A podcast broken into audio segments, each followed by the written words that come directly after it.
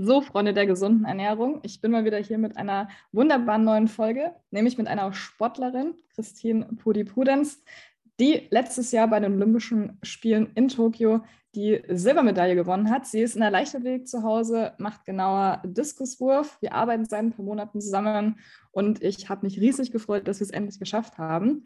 Sie spricht ähm, über ihren Weg zur Olympiamedaille, welche Rückschläge sie bis dahin in Kauf nehmen musste und natürlich den ein oder anderen Tipp zum Thema Ernährung und auch was sie an Trainingstagen ist.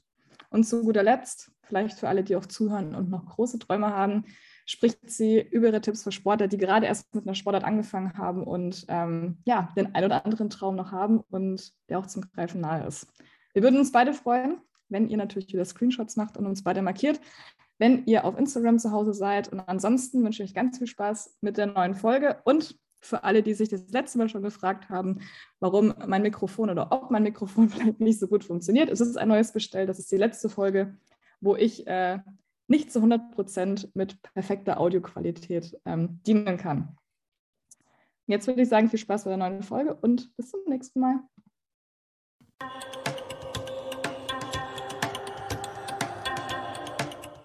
Hallo zu einer neuen Folge von äh, Fuel Your Body. Ich habe ja schon angekündigt, dass die liebe Christine heute ähm, da ist. Ich glaube, dein Spitzname ist eigentlich ganz anders. Du kannst dich ja einfach mal vorstellen, wer du bist, was du machst für die dich Leute, die, äh, die dich noch nicht kennen. Ja, hallo. Ähm, ich bin Christine Pudenz und mein Spitzname ist Pudi, also quasi von meinem Nachnamen ein bisschen abgeleitet. Hat sich irgendwann mal ein Trainer ausgedacht und seitdem hat sich das so durchgesetzt. Ich bin Diskuswerferin und bin letztes Jahr bei den Olympischen Spielen Zweite geworden. Was für ein Pitch. Wir haben ja eine ganz erfolgreiche ähm, Athletin im Podcast. Ich freue mich auch voll, dass wir jetzt schon ein paar Monate zusammenarbeiten. Ähm, ich hatte ein paar Fragen auf Instagram gestellt und die eigentlich am besten für den Start passt, ist, wie bist du zum Diskus gekommen? Und ähm, in der Leichtathletik ist es ja so, bei mir war es zumindest so, du kannst mir gleich sagen, wenn es anders ist, man fängt ja meistens mit mehreren Disziplinen an und irgendwann spezialisiert man sich. Wie war das denn bei dir? Genau, bei mir war das eigentlich ganz genau so, dass ich erst äh, so einen Block Mehrkampf gemacht habe, wo man dann, ich glaube, es ist 100 Meter, 80 Meter Hürden, Weitsprung und dann kann man verschiedene Disziplinen wählen. Bei mir war es dann der Block Wurf, Kugel und Diskus quasi. Was? Und bei mir sogar auch. oh Schicksal. Ja.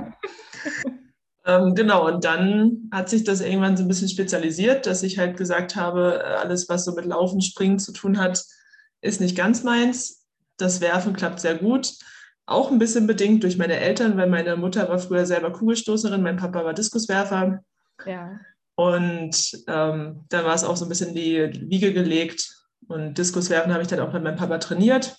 Und dann kam eins zum anderen. Irgendwann habe ich dann den Weg nach Potsdam gefunden und dann seitdem den Leistungssport Diskuswerfen gemacht, ja. Wie bist du dann dazu gekommen, dass es dann direkt Leistungssport war? Hast du, warst du auf dem Sportinternat? Erzähl mal deinen, äh, deinen Weg, weil es sind trotzdem immer noch viele Crossfitter bei mir ähm, hier im Podcast, die absolut gar keine Ahnung haben, wie man auch damit um, ähm, kann. Ja. genau, also ich habe bei mir zu Hause, also ich komme aus NRW eigentlich, meine Eltern wohnen da auch immer noch ähm, habe ich viermal die Woche trainiert. So, das war so mein, das war so hobbymäßig der Sport. Und dann, als ich zur 11. Klasse nach Potsdam gegangen bin, bin ich aufs Sportinternat, also auf die Sportschule gegangen. Und seitdem trainiere ich halt eigentlich jeden Tag zweimal am Tag. Und dann war halt mit der Schule, das war dann noch ähm, 13 Jahre Abitur gibt es ja hier eigentlich. Ich habe 14 Jahre Abitur gemacht, quasi einmal gestreckt noch, dass ich mehr Zeit fürs Training habe. Man wurde dann auch freigestellt für Wettkämpfe oder für Trainingslager. Also man war hier sehr flexibel. Genau, dann habe ich hier mein Abitur gemacht. Und ja, so kam eins zum anderen. Und deswegen der Leistungssport da. Jetzt bist du Diskuswerferin. Ähm, ich meine, zu wissen, dass ähm, die Silbermedaille letztes Jahr dein absolutes sportliches Highlight bisher in deiner ähm, Karriere war. Ich bin ja, also bei uns im bei mir im Podcast ist es ja so, dass es nicht über Ernährung geht, sondern auch über Mindset. Könntest du uns so ein bisschen mitnehmen, ähm, was die Jahre bis zu dem Punkt war? Ich würde einfach ein paar Zwischenfragen stellen. Ich weiß, es ist eine sehr, sehr offene Frage, aber ich denke mal, dass es kein einfacher Weg war, um dahin zu kommen, wo du jetzt äh, gerade bist und auch Thema vielleicht Geduld und Einstellung. Hattest du mal das Gefühl, dass du aufgeben möchtest? Hast du irgendwann gedacht, so, boah, kein Bock mehr oder Erzähl mal. Ja, ähm, da wird meine Antwort, glaube ich, auch ein bisschen länger werden jetzt, ja. aber ich hoffe, das ist kein Problem. Ähm, also eigentlich war es bei mir immer so, dass ich so in der Jugend und im U23-Bereich ähm, zwar gute Leistungen gebracht habe, so im Diskuswerfen. Ich war auch immer im Kader, also habe da eine bestimmte Weite geschafft, dass ich gefördert werde. Aber für mich hat es da nie für, also jetzt zum Beispiel U20-Weltmeisterschaften oder ähm, irgendwie so eine Höhepunkte international gereicht, weil ich immer so die zweite Reihe war. Und das hat sich so bis ins Erwachsenealter durchgezogen. Dann 2018 war die Europameisterschaft in Berlin. Und da saß ich halt auf den Rängen und unten haben vier, äh, drei Konkurrentinnen von mir geworfen. Und ich habe mir halt in dem Moment gedacht, ja, eigentlich ist es doch blöd, dass du hier oben sitzt. Du könntest eigentlich auch da unten stehen. Ähm, und dafür machst du das ja auch. Also es ist ja nicht so, man will ja nicht zugucken, irgendwie wie die anderen den Sport betreiben, den man ja auch selber macht, sondern man will ja mitmischen. Und das war für mich so der Punkt, dass ich gesagt habe, ähm, ich muss jetzt nochmal was ändern. Also das war dann so, entweder änderst du jetzt was oder das geht halt irgendwie, ja, geht halt nicht mehr weiter. Also Genau, und das war dann 2018, 2019 hat sich das bei mir alles so ein bisschen geändert. Da habe ich halt das erste Mal mich wirklich ein bisschen mit Ernährung auseinandergesetzt. Mhm. Ähm, habe mir da auch Hilfe geholt, habe dann auch mit einem Neuroathletiktrainer angefangen zu arbeiten, mit einem Mentaltrainer und ähm, auch mit meinem Trainer, den ich jetzt seit 2011 habe, habe ich auch noch mal viele Sachen anders besprochen.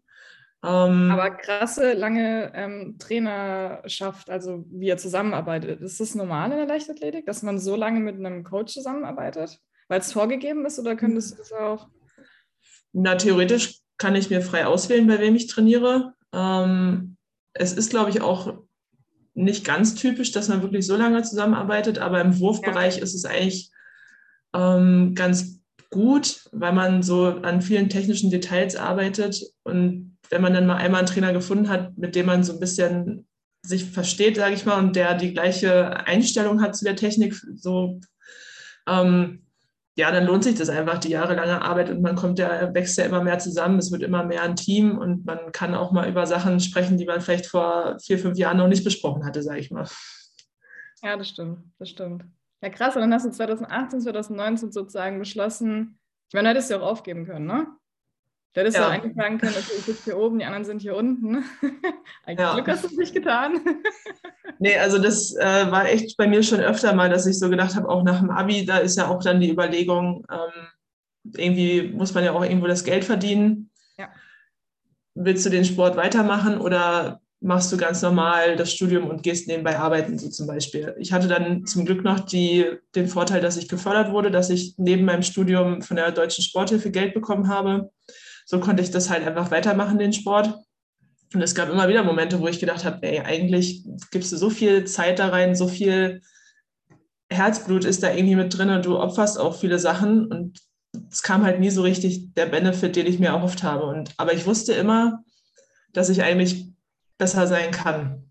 Also ich hatte immer noch diesen Traum von Olympischen Spielen, ich hatte immer noch diesen Gedanken von, weiterwerfen. Und ich habe irgendwie gemerkt, dass mein Potenzial halt noch nicht ganz ausgeschöpft ist. Und deswegen habe ich halt gesagt, nee, du versuchst jetzt einfach nochmal was zu verändern. Und wenn es dann nicht klappt, okay, dann hast du alles versucht, aber dann soll es halt einfach nicht sein. Aber zum Glück hat es ja ganz gut geklappt. Zum Glück hat es ganz gut geklappt. Ähm, wie war denn das letzte Jahr bis zu den Olympischen Spielen? Ich meine, du hast ja dann, ähm, wie ist es denn dann zur Quali zu Olympischen Spielen gekommen? Ich glaube, das war dann bestimmt auch nochmal so ein so ein Stein, der vom Herzen wahrscheinlich gefallen ist, oder? Als es in dem Moment geklappt ja. hat. War das denn? Man steht denn das fest um der Leichtathletik? Das ist doch erst im letzten halben, dreiviertel Jahr davor, oder? Genau, also bei uns wird es äh, bei uns wird es immer in dem Jahr entschieden, wo quasi die Spiele dann auch sind. Mhm. Also gerade bei uns im Diskuswurf Frauen sind halt auch so viele gute Athletinnen, dass es jedes Jahr aufs Neue ein Kampf ist, wer jetzt wirklich dahin fahren darf zu den Höhepunkten. Und dann war es ja eigentlich 2020 durch Corona verschoben. In dem Jahr 2020 ähm, hatte ich eigentlich schon die Qualifikation, aber dadurch, dass es verschoben wurde, war das dann quasi 21 wieder neu. Also, also musstest du es nochmal neu machen. Du hast an deinem ja. Traum gearbeitet, dachtest so, endlich hat es Klick gemacht. Oh Gott. Ja, genau. Und das war dann halt auch schon mal so ein kleiner Rückschlag, sage ich mal, auf dem Weg, weil man halt schon dachte, okay, jetzt läuft schon mal gut. Okay, jetzt musst du noch ein Jahr warten. Aber im Endeffekt ähm, haben wir halt dann versucht, auch das Jahr, was dann so ein bisschen Leerlauf war, 2020 gut zu nutzen, in Vorbereitung auf 2021 und dann halt die ersten Wettkämpfe auch schon gut zu bestreiten. Dass wir, wir haben halt immer diese Norm, ich glaube für Olympia waren es 63,5 Meter. Mhm. Und wenn man die halt schon mal abgehakt hat, ist man ja selber schon mal ein bisschen beruhigter. Ja. Und genau, also ich habe dann auch relativ gut angefangen das Jahr und hatte gleich die Norm abgehakt und habe mich dann auch in den Wettkämpfen noch gesteigert und konnte mich dann, ich weiß gar nicht mehr, wann genau die deutschen Meisterschaften waren, aber da wurde das dann entschieden. Da konnte ich dann, ähm, also habe ich gewonnen letztes Jahr und dadurch dann für mich halt direkt an dem Tag fest, dass ich zu Olympischen Spielen fahre und das war natürlich Geil. ziemlich emotional, ja. Das glaube ich. Krass. Wenn man so ein bisschen zurück überlegt, dass du nach dem Abitur gedacht hast, okay, ich höre vielleicht auf, dass du 2018 im Stadion saßt und anderen mit zuschauen musstest und dachtest dir so, eigentlich muss ich was ändern, eigentlich gehöre ich hier unten hin, aber du warst in dem Moment nicht unten. Also ich hoffe, dass alle, die zuhören, die vielleicht jetzt gerade auch erst im Sport angefangen haben, dass sie ähm, verstehen, dass man nicht irgendwie von Jahr 1 gleich irgendwie da, da ganz weit oben steht, oder? Nee, manchmal braucht man einfach ganz, ganz viel Geduld. So nervig wie das ist. Aber ich bin jetzt ehrlich gesagt richtig froh, dass ich nicht ja, gut, jetzt kann ich auch so sprechen, aber ich bin froh, dass ich nicht die frühen Erfolge hatte und jetzt schon meine ja. Karriere eigentlich zu Ende ist, sondern dass ich langsam und stetig meine Karriere aufgebaut habe. So hat mein Körper auch bisher alles richtig gut weggesteckt. Ich hatte bisher ja. noch keine größeren Verletzungen, der ist relativ robust und dafür bin ich einfach dankbar. Und jetzt ähm, natürlich rückblickend ähm, hat mich das ja auch ein bisschen gestärkt, einfach mit verschiedenen Situationen umzugehen, die dann vielleicht nicht immer so einfach sind. Kann ich mir gar nicht vorstellen. Leute, Geduld ist äh, das wichtigste Gut, was man haben kann und auch, glaube ich, auch schützen sollte. Weil daran scheitern die meisten. Auch wenn es um das Thema Diät geht, aber es ist ein ganz anderes Thema. Alle, die jetzt nicht mit zuschauen, das schaut gerade, die werden gerade die Augen verdreht. ähm, Vielleicht noch ganz kurz, dass du uns auch noch damit benimmst, äh, die paar Monate, ähm, bevor es dann äh, zu Olympia gekommen ist. Ich meine, bist du zu Olympia gegangen, weil du Silber gewinnen wolltest, weil du es wusstest, dass du es schaffst, oder bist du hingegangen, hast gesagt, ich möchte dabei sein, ich möchte mein Bestes geben und hast es einfach nicht erwartet? Ja, also äh, Olympia ist ja für alle Sportler erstmal so dieses große Ziel, erstmal dabei sein. Und das war für mich mhm. genauso. Ich war schon so froh, dass ich es endlich geschafft habe, mich durchzusetzen, mich zu qualifizieren, das erste Mal Olympische Spiele miterleben zu können. Ähm, und dann natürlich als Sportler ist man ja immer so ein bisschen, man steckt sich ja trotzdem Ziele. Also ich hatte, glaube ich, letztes Jahr war ich mit meiner bisherigen weiter die Top 8, hat also Platz 8 in der Welt war ich vor Olympia. Und daraufhin habe ich halt auch für mich so festgelegt, okay, Top 8, das wäre so das Ziel. Das ist so dann das im Finale nochmal, im Finale sind ja zwölf Frauen, haben, haben am Anfang drei Versuche und dann die besten acht haben dann quasi nochmal extra drei Versuche, also sechs insgesamt. Und das wollte ich halt gerne schaffen. So war erstmal mein, mein Plan und mein Ziel. Erzähl mal, also es wäre richtig, richtig geil, wenn du mich jetzt oder uns so detailliert wie möglich durch diese Experience mitnimmst. Das würde mich sehr freuen. Mm. Auch gerne emotional. wie, wie war es? Keine Ahnung, wann, wann, wann, hast du denn den, ähm, hast du den ersten drei Würfen? Ich weiß es leider gar nicht mehr, wo ich es geguckt habe. Ähm, wann hast du den, äh, den Silberwurf gemacht? Äh, den habe ich im fünften Versuch gemacht. Also es ging los mit dem ersten Versuch. Ich glaube, da habe ich 64 Meter geworfen, äh, was auch schon mal für mich ein sehr guter Einstieg ist, einfach in Wettkampf. Und da wusste ich halt mhm. schon mal, okay, 64 Meter, damit bist du, wenn alles ganz normal läuft, auf jeden Fall unter diesen Top 8. Du hast sechs Versuche und dann ist man schon mal ein bisschen beruhigter, weil ich war vor diesem ersten Versuch, ich glaube, ich war in meinem Leben noch nie so aufgeregt, auch, obwohl keine Zuschauer ja da waren, aber irgendwie man wusste halt, es sind ja Olympische Spiele, es ist jetzt das Finale und du stehst hier und bist in deinem ersten Olympischen Finale. Das ist schon mal einfach ziemlich, ziemlich aufregend. Ähm, der zweite Versuch, oh Gott, Siehst du, das ist für mich auch gar nicht mehr so einfach. Aber auf jeden Fall, der dritte Versuch, den, da weiß ich noch, da habe ich dann 65 Meter und ein bisschen was geworfen. Damit war ich auf dem dritten Platz, wovon ich schon selber erstmal ganz schön überrascht war, weil ich eigentlich dachte, die Top-Frauen werden da in den ersten drei Versuchen schon mal ordentlich einen raushauen. Ja. Ähm, und dann hatten wir eine ziemlich lange Regenpause. Also es hat auf einmal so krass geschüttet. Ja. es hat so extrem geregnet, also du hattest gar keine Chance. Die haben dann noch die ersten, also ich glaube, es war noch der dritte Versuch, der lief. Es hat angefangen zu regnen und es haben noch ein paar Frauen geworfen, bis sich dann eine, ich glaube, das war die Portugiesin im Finale, die ist dann richtig doll hingefallen im Ring. Und danach ja. haben sie halt gesagt, gut, das können wir jetzt hier nicht mehr machen, das ist zu gefährlich, wir brechen den Wettkampf erstmal ab, also pausieren ihn. Und dann wusste halt auch keiner so richtig, ja, wird es halt nochmal aufhören zu regnen. Ähm, was passiert, wenn es nicht aufhört zu regnen? Kann man den Wettkampf einfach am nächsten Tag machen? Wird dann das Ergebnis so genommen, wie es jetzt gerade ist? Oder also es wusste halt irgendwie keiner so richtig, was jetzt eigentlich passiert. Die haben uns dann erstmal äh, wieder in die Katakomben sozusagen unter dem Stadion geführt, in der Hoffnung, dass es irgendwann aufhört.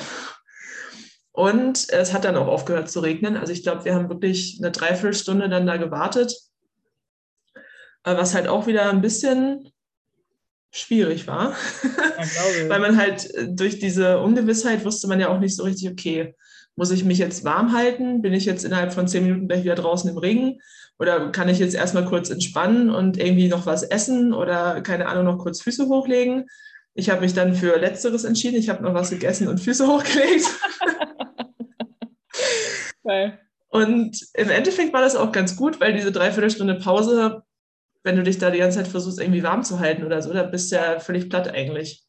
Und dann, als es dann aufgehört hat zu regnen, dann haben sie auch den Ring relativ schnell wieder trocken gekriegt. Dann durften wir uns noch mal einmal einwerfen. Also jeder hatte noch mal einen Probeversuch sozusagen. Wenigstens was. Und dann, ja, auf jeden Fall, das war auch wirklich gut, weil nach einer Dreiviertelstunde da musste erstmal das Gefühl wieder ein bisschen finden. ähm, und dann haben sie wieder da, also sind wir quasi da eingestiegen, wo der Wettkampf abgebrochen wurde. Die Frauen, die im Regen geworfen hatten, die durften nochmal diesen Versuch wiederholen und dann hat es einfach, ging es weiter, als wäre nichts gewesen sozusagen. Und dann, der vierte Versuch war ungültig, glaube ich. Also auch erstmal nicht so ein schöner Einstieg wieder nach der Pause. Und dann war es halt bei mir immer so, also hinter mir äh, war noch die, äh, auf dem vierten Platz war Sandra Perkovic, das ist so die Diskus Grand Dame der letzten Jahre eigentlich gewesen. Die hatte, die war Titelverteidigerin. Oh ja, ähm, die hat schon, Nacken, ne? Ja, genau, die hat schon über 70 Meter geworfen und das ist halt wirklich so bei uns die Weite 70 Meter ist absolute Spitzenweltklasse. Ja. Und bei der wusste ich halt, die ist immer so eine Kandidatin für einfach ein Megawurf. So, du denkst vorher, die ist völlig steht neben sich und auf einmal knallt die da dir 69 Meter hin und du, naja, guckst halt blöd in die Röhre. und dann wäre ich halt, hätte sie mich überholt, wäre ich halt Vierte gewesen. Und ja. ganz ehrlich, wenn man schon mal so ein bisschen an der Medaille schnuppert und dann Vierte wird, ist halt so. immer noch schön, aber doch auch ärgerlich. Ja. Und das waren halt so meine Gedanken vor dem fünften Versuch, dass ich halt irgendwie dachte, okay, du musst jetzt vielleicht nochmal dich ein bisschen steigern, um deinen dritten Platz abzusichern, sozusagen. Und dann habe ich meinen bis dato besten Wurf äh, gemacht, also 66,86 Meter. Das war zu dem Zeitpunkt Bestleistung. Und ähm, ach, ich kriege wieder Gänsehaut, wenn ich darüber rede. das war einfach, also ich habe schon im Abwurf gemerkt, dass der gut ist, der Wurf. Also ja. ziemlich gut. und dann, als die Weite da ähm, vermessen wurde und dann angezeigt wurde, da also hatte ich direkt Tränen in den Augen und war völlig ja, aufgelöst. Und ja, also es war, geil. vor allem stand dann halt anstatt dritter Platz auch zweiter Platz da. So, und damit habe ich halt wirklich überhaupt nicht gerechnet. So. Und dann hatten die beiden, die dann quasi hinter mir waren, also die ähm, Kubanerin und die Sandra Perkovic, die Kroatin, hatten dann ja noch zwei Versuche. Ja. Und in, der, in dem sechsten Durchgang wird ja nochmal die Reihenfolge gewechselt, sodass quasi Platz 8 als erste wirft und Platz 1 als letzte. Sprich, vor mir. Ah. im letzten Versuch haben dann die Kroatin und die Kubanerin noch geworfen. Oh mein Gott. also ich war hin und her gerissen zwischen gucke ich hin, gucke ich weg, was mache ich jetzt? Ich war so völlig oh Gott, aufgelöst ja. und weil ich wusste ganz genau, wenn die jetzt weiterwerfen, ich war so durch. Ich war einfach völlig fertig mit den Nerven. Ich hätte nicht, ich hätte einfach nicht mehr weiterwerfen können. Ich hätte dann zugeguckt und gedacht, ja, schade, das war die Medaille. Aber. Ist aber nicht so gekommen. ja, genau. Die beiden hatten irgendwie nicht so einen guten Tag erwischt, was für mich natürlich dann umso besser war. Dann, als dann die Kroatin quasi ihren Wurf hatte, der war, ich weiß gar nicht, 60 Meter? Also der war auf jeden Fall nicht weiter und dann wusste ich ja mhm. schon mal, dass ich eine Medaille habe. Da war bei mir schon noch mehr alles vorbei als vorher schon. Und als dann äh, die Kubanerin auch ihren Wurf äh, gemacht hatte und auch nicht weitergeworfen hat, dann ich bin nur noch in den Ringen, hatte schon Tränen in den Augen und okay. ich, ja. also ich konnte überhaupt nicht mehr werfen. Also ich glaube, im Nachhinein hatte irgendein Kommentator im Fernsehen dann gesagt, ja, vielleicht äh, wirft sie jetzt noch weiter als die Amerikanerin, die war aber zwei Meter vor mir. Ja, das ist schon viel. Also ne? ja, das hätte eh nicht funktioniert, auch in Topform. Ich habe dann den äh, letzten Wurf ins Netz geworfen, aber das war mir auch vollkommen egal. Herzlich egal. und dann bin ich da einfach nur aus dem Ring und ich habe, also es gibt sehr, sehr viele schlimme Bilder von mir, wo ich sehr dolle weine.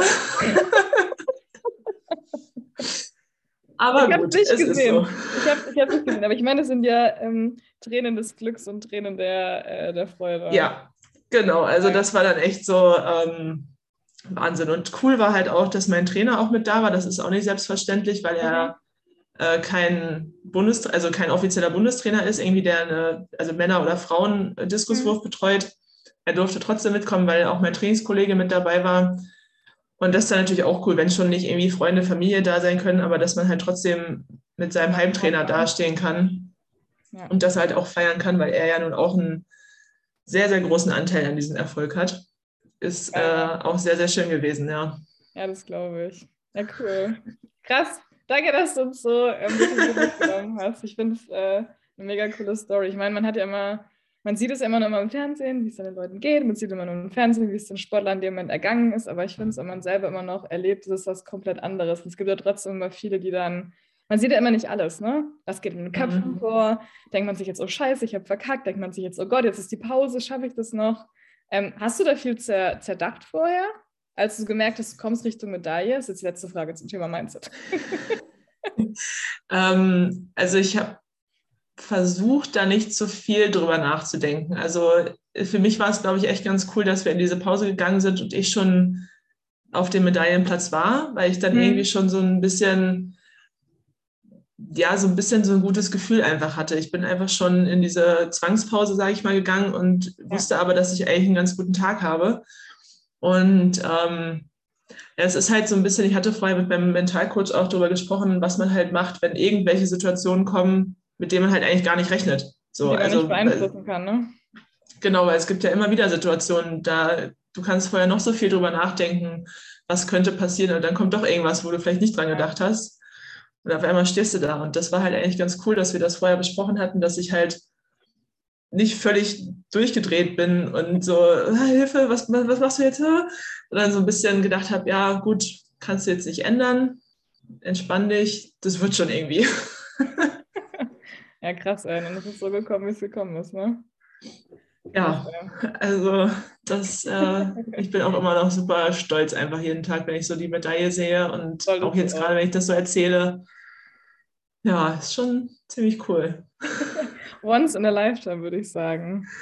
Denn, ja. ähm, hast du nochmal Bock, 2024 auch abzureißen? Ja, auf jeden Fall. Vor allem dann ja in Paris, äh, hoffentlich mit Zuschauern wieder. Ich wollte gerade sagen, hoffentlich mit Zuschauern, ne? Ja, und das wäre natürlich auch nochmal äh, mega, wenn man da natürlich an den Erfolg anknüpfen kann. Ähm, gut, es sind jetzt noch zwei Jahre, der Körper muss durchhalten, aber ich habe auf jeden Fall richtig Bock. Wie alt bist du denn eigentlich? Ich weiß, wie alt, Ach, bist. Wie alt bist du denn eigentlich? Ja. Ich bin 29 und ähm, ist für Werfer auch ein ganz gutes Alter. Also man sagt so Mitte 20, äh, Mitte, ja doch Mitte, Ende 20, Anfang 30 ist so das Wurfalter. Also ich habe noch ein bisschen. Also, Paris 24, ihr lieben Leute, achtet auf sie. ja, sehr gerne. ihr könnt auch vorbeikommen. ja, das wäre geil, wenn ihr wieder Zuschauer sind, aber vielleicht nicht, weil das in drei Jahren, das sollte Corona auf jeden Fall ähm, hoffentlich. Oh Gott, ja, ich will nicht drüber nachdenken. Ja. Lass uns drüber nachdenken. Lass uns über ein anderes Thema sprechen, was auch alles miteinander ein bisschen zusammenhängt. Ähm, für alle, die es nicht wissen, ich arbeite nicht mit dir seit vor Olympia zusammen, sondern erst danach. Vielleicht eine ganz, witz, äh, ganz witzige Sache. Ich habe auch Leichtathletik gemacht und als du uns geschrieben hast, war ich sehr verwirrt und dachte, du bist ein Fake-Account. Wirklich? Naja, man rechnet ja nicht damit. Also ich habe in dem Moment nicht damit gerechnet, aber es war dann so krass, auch wenn ich dann schon mit Leistungssportlern zusammengearbeitet habe, das ist dann immer noch mal so ein krass. Jetzt kann ich es dir sagen. aber weil ich wahrscheinlich das war kein Fake-Account. Ja. Wahrscheinlich auch, weil ich aus der Leichtathletik komme. Wahrscheinlich ist dann deswegen, dass man dann nochmal so einen kleinen Fan-Moment hatte. Aber naja, ich habe eine Frage an dich, beziehungsweise wurde es auch in der Fragekästchen gestellt, so ein bisschen, dass du ähm, mal deinen Alltag ähm, mit durchläufst, den du jetzt gerade eben hast. Und wir müssen ja davon sprechen, dass du dich gerade eben auf die WM und auf die EM vorbereitest. Du kannst auch gleich mal sagen, wann die WM ist und wann die EM ist. Die EM ist im Munich 22, ist das große Ereignis, was in München stattfinden wird, mit ganz, ganz vielen anderen ähm, Sportarten. Und Alltagsablauf bedeutet, wäre voll cool, wenn du auch sagen würdest, was du isst, was zumindest Routine ist. Und nicht anlügen, ja. wenn du drei, drei Eis am Tag isst, so weißt du, dass ich dir das nicht verbiete. Äh, ja, also mein Alltag ist eigentlich wirklich fast jeden Tag, obwohl nicht jeden Tag dasselbe. Aber mein Frühstück ist jeden Tag dasselbe, weil ich dahingehend auch ein bisschen faul bin.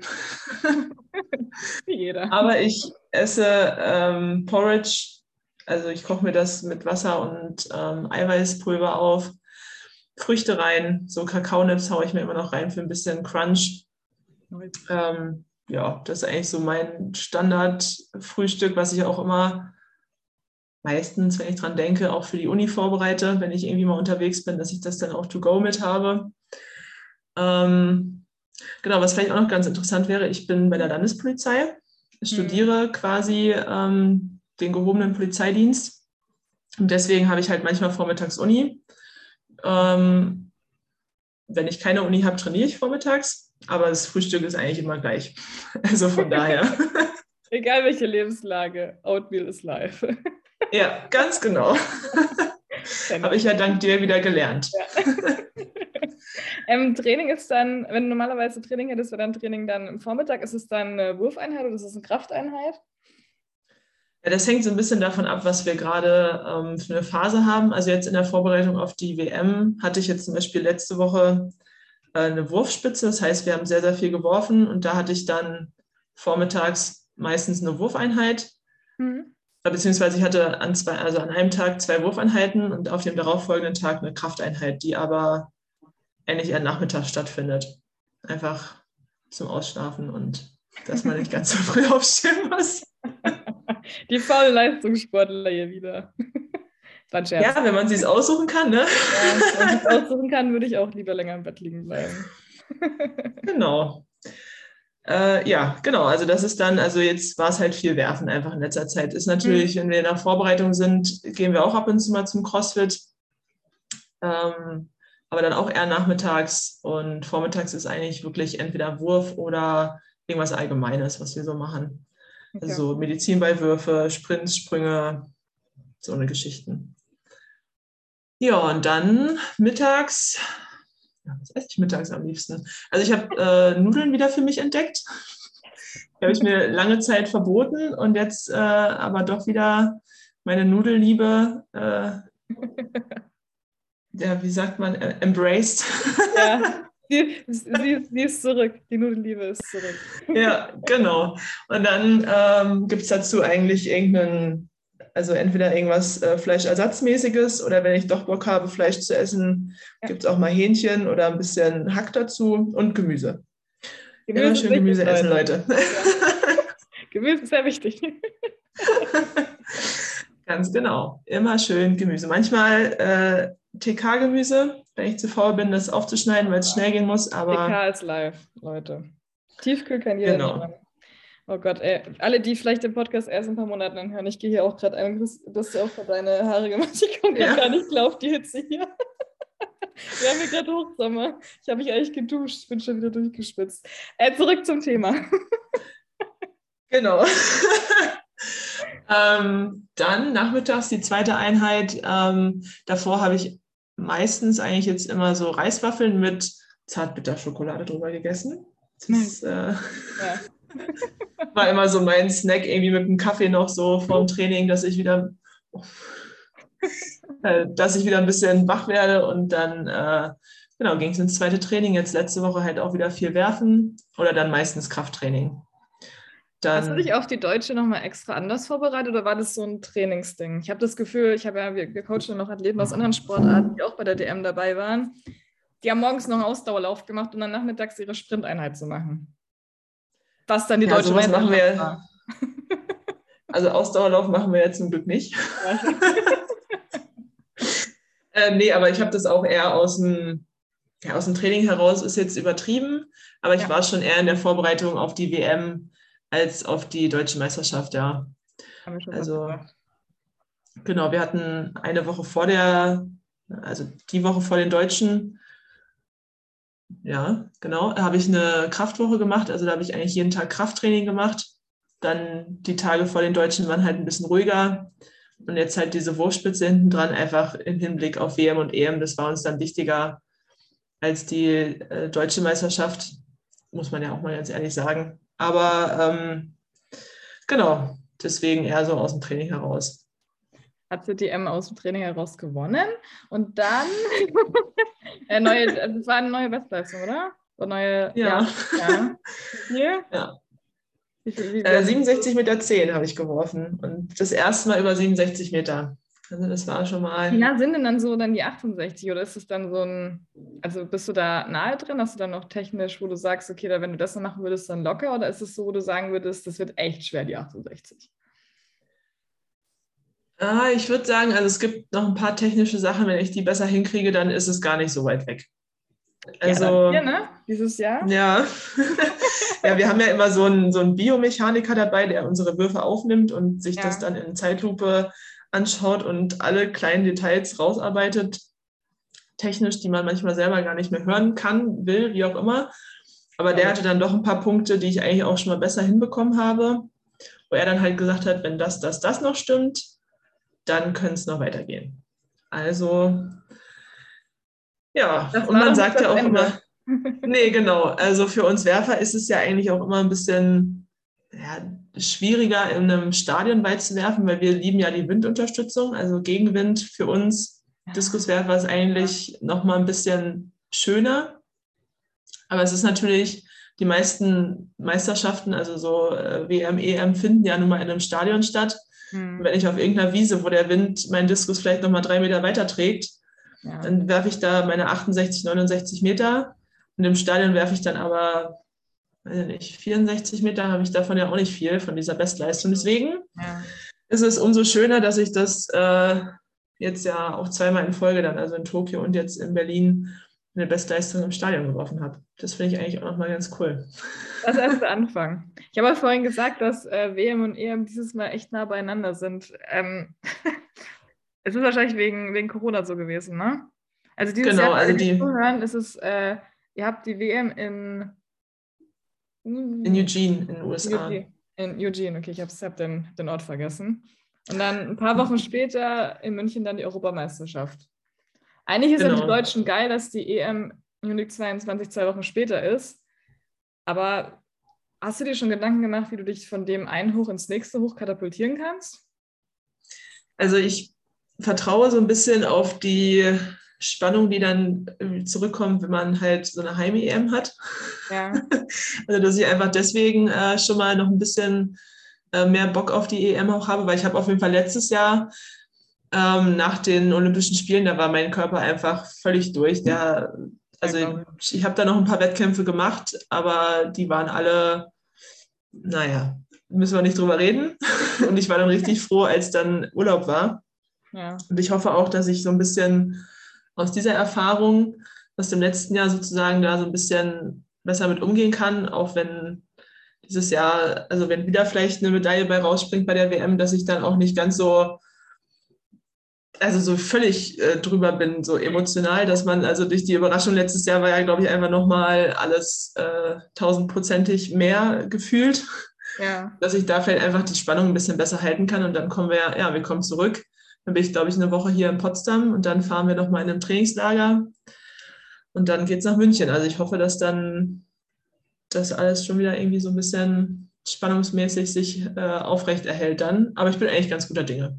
Ja, das wird schon auf jeden Fall. Ich bin auf jeden Fall auch gespannt. Ich habe eine, eine Sache bei dir übersprungen und zwar, was ist denn zum Abendessen nach dem Training? was gibt es denn bei dir noch alles? Weil das wollen natürlich immer alle wissen, was denn eigentlich so, so Leistungssportler den ganzen Tag essen. Und wie ihr merkt, sie essen noch Kohlenhydrate. ja, sehr, sehr viele. Ja. Endlich wieder. Ja. Ähm, ja, das ist eigentlich, entweder habe ich mit so viel gekocht, weil ich äh, schon ganz genau wusste, sein werde, Reis oder was auch immer, Gemüse, Fleisch oder Fleischersatz. Ähm, oder Wraps sind auch äh, hoch im Kurs. Ja. ja.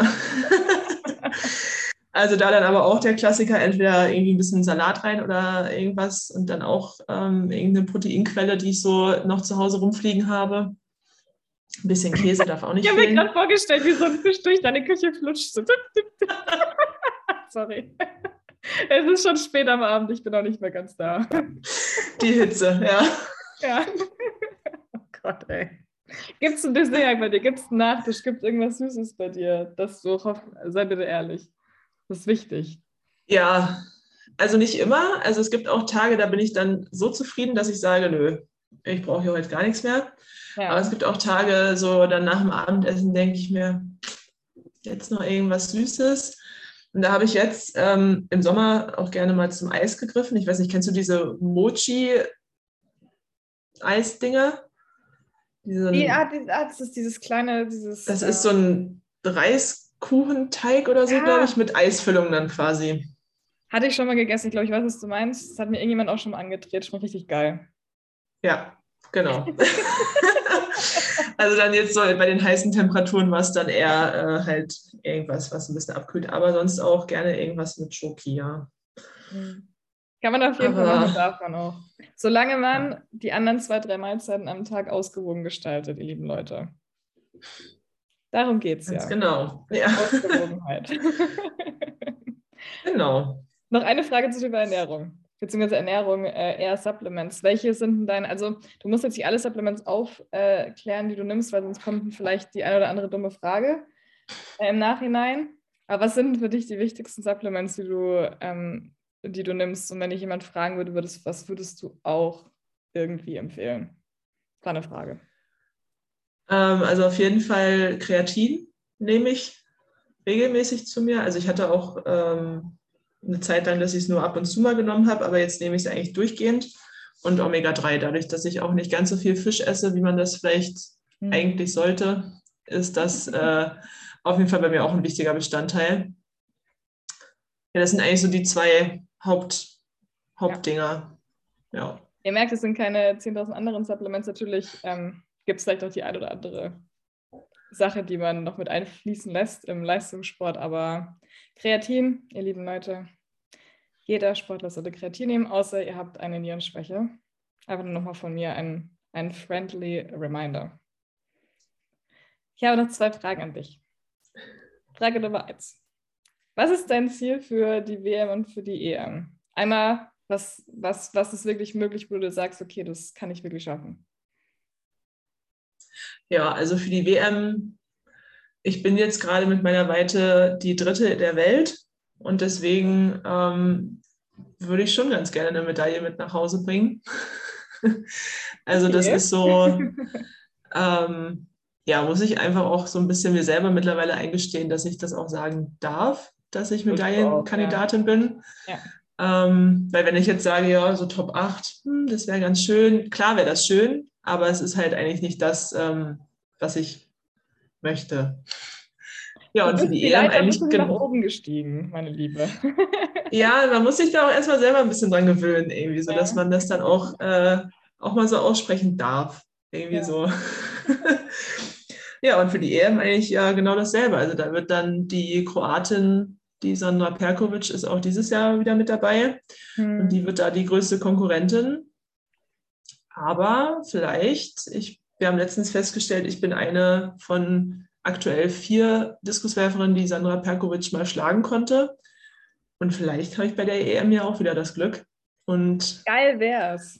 Das wäre geil. Ja, also das wäre natürlich der absolute Oberkracher, wenn ich da wirklich Gold gewinnen könnte. Aber ansonsten, ähm, also ich glaube, bei einer Heim-EM, ob es jetzt Gold, Silber, Bronze ist, ist es alles ziemlich cool. Also da freue ich mich auch schon mal richtig auf die Stimmung, einfach mit Leuten im Stadion und ja. Freunde und Familie, die dann auch mit da sind. Und ich glaube, das wird richtig cool. Ich freue mich jetzt schon drauf. Ich werde auf jeden Fall vorbeischauen. Mal kurz Hallo sagen. Nein, ich werde auf jeden Fall mit zuschauen. Sehr schön. Ja, es ist im August. Es ist im August. Auf jeden Fall alle, die dann im August ähm, Fernsehen einschalten, drückt ihr auf jeden Fall die Daumen.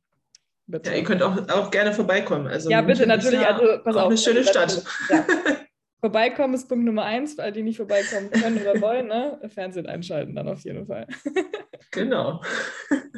Ich habe zum Abschluss noch eine Frage an dich. Und zwar, hast du Tipps oder irgendein Tipp, irgendeine Weisheit von dir für Sportler, die gerade erst angefangen haben und irgendeinen Traum leben?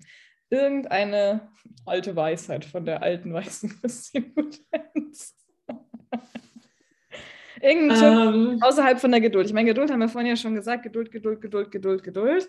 Aber irgendwas, was ähm, du dir vielleicht gewünscht hättest, was dir damals jemand gesagt hätte oder wo du jetzt gelernt hast die letzten Jahre? Ähm, auf jeden Fall, äh, was ich auch dank dir wieder gelernt habe, habe keine Angst vor Kohlenhydraten. Kohlenhydrate sind eure Freunde. das haben wir vorher nicht abgesprochen. Das kam jetzt überraschend für mich. Nee, das ist tatsächlich, also ich diskutiere auch immer wieder mit Freundinnen darüber, wenn ich sage, ja, ich esse abends Kohlenhydrate. Was? Das geht doch gar nicht. Hm, doch, ich habe auch damit abgenommen. Also, und ich fühle mich im Training einfach fitter. Also es ist, ja. es ist alles gut mit Kohlenhydraten. und was mir auf jeden Fall auch extrem geholfen hat, einfach ähm, Hilfe von außen holen. Also so dieses, wenn man das Gefühl hat, man tritt irgendwie auf der Stelle und alle Geduld hilft vielleicht auch nicht mehr, dann sucht euch irgendwie Hilfe, ob es ein Mentalcoach ist, ob es wirklich Ernährungsberatung ist, ob es, ich weiß nicht, was es noch alles gibt auf der Welt, aber sucht euch einfach irgendjemanden, wo ihr ein gutes Gefühl habt, der euch vielleicht noch ein, zwei Schritte nach vorne bringen kann. Das ist ein guter Abschluss. Da möchte ich nichts mehr hinzufügen. Wir haben jetzt fast eine, eine Stunde, eine knappe Dreiviertelstunde miteinander gesprochen. Ich danke dir recht herzlich, dass du hier warst. Äh, wir werden ja die nächsten paar Wochen nochmal miteinander sprechen. Aber ansonsten ähm, danke für deine Zeit und dann, ähm, ich sage es mal offiziell von Podcast-Seite aus, äh, viel Erfolg für das, was kommt. Aber wir sprechen eh nochmal. danke dir. Dankeschön.